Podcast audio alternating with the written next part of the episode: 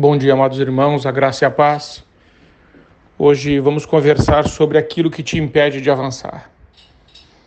Texto base, 1 Reis 19, 21. E Eliseu voltou, apanhou a sua parelha de bois e os matou, queimou o equipamento de arar para cozinhar a carne e deu ao povo e eles comeram. Depois partiu com Elias, tornando-se seu auxiliar. Em 19 de fevereiro de 1959, o explorador espanhol Hernán Cortés ele zarpou para o México com uma frota de 11 navios, 13 cavalos, 11 marinheiros e 553 soldados. Quando eles chegaram, a população local era aproximadamente de 5 milhões. A desvantagem era de 1 para 5.741.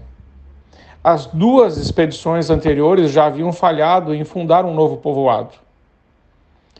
Entretanto, Cortés ele conseguiu alcançar, ganhar grande parte do, do território sul-americano. Como ele conseguiu fazer isso?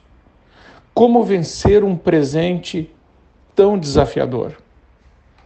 Ele tomou uma decisão. Era tudo ou nada.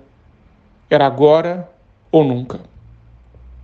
O que Hernán Cortés fez foi queimar os navios. Ele deu uma ordem: queimem os navios os homens viram a frota queimar e afundar. E uma convicção então se apossou do seu coração. Não tem plano B. Não tem como voltar atrás. É daqui para frente. Você é cristão. Como um cristão, você precisa entender: Deus não tem plano B para a sua vida. Devemos escolher ser destruídos ou até mortos, perseguindo o plano de Deus. Ou morreremos tentando ou alcançaremos, mas jamais nós recuaremos ou voltaremos atrás. É necessário, para avançar, tomar uma decisão definitiva de avançar em fé, mas para tanto precisamos queimar os nossos navios. Precisamos queimar o navio da culpa, o navio do medo, o navio do fracasso, o navio da derrota, aquele navio que sempre nos leva de novo ao mesmo lugar e parece que estamos andando em círculos. Foi exatamente isso que Eliseu fez no texto que nós lemos. Ele queimou o seu arado, ele fez um churrasco com os bois e ele celebrou o fim de um ciclo e o início de um novo ciclo. Eliseu, ao queimar o seu arado e os bois, estava dizendo: é tudo ou nada, é agora ou nunca. Não voltarei atrás na minha decisão. O meu compromisso é total com o que Deus tem para mim.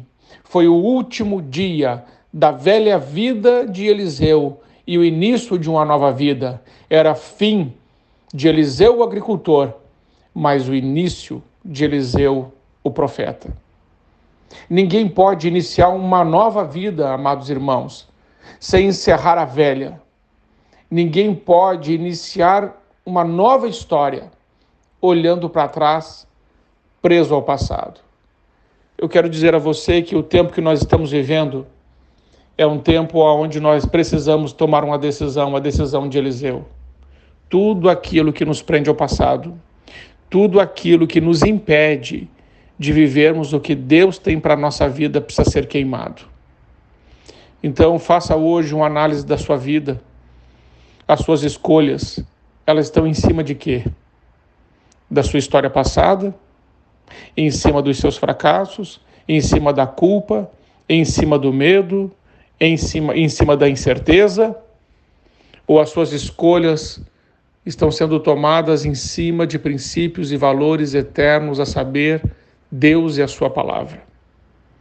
O meu convite nessa manhã é que você decida queimar tudo o que impede você de viver a vontade plena de Deus, o propósito de Deus para a sua vida. Entenda que existe um momento na nossa vida que a palavra de Deus vem sobre nós, dizendo: aquele que coloca a mão no arado e olha para trás não é digno do reino de Deus. Irmãos, o nosso olhar precisa estar para frente Deus está fazendo algo tremendo no presente para construir algo para a glória dele no futuro. que possamos ser nós instrumentos para a glória de Deus, que você possa ser usado por Deus para glorificar o nome de Jesus. E que o Espírito Santo te mostre o que é que você precisa queimar, que fogueira você precisa fazer com coisas que realmente têm impedido você de avançar, têm te intimidado, têm te perturbado, têm te tirado o sono ou a paz. Confie em Deus, espera nele e o mais, tudo ele fará. Fique bem, queime as pontes com o passado, queime os navios, queime o arado, queime os bois e inicie um novo ciclo. Deus tem para você, eu creio, e para mim, uma nova história. Deus te abençoe em nome de Jesus.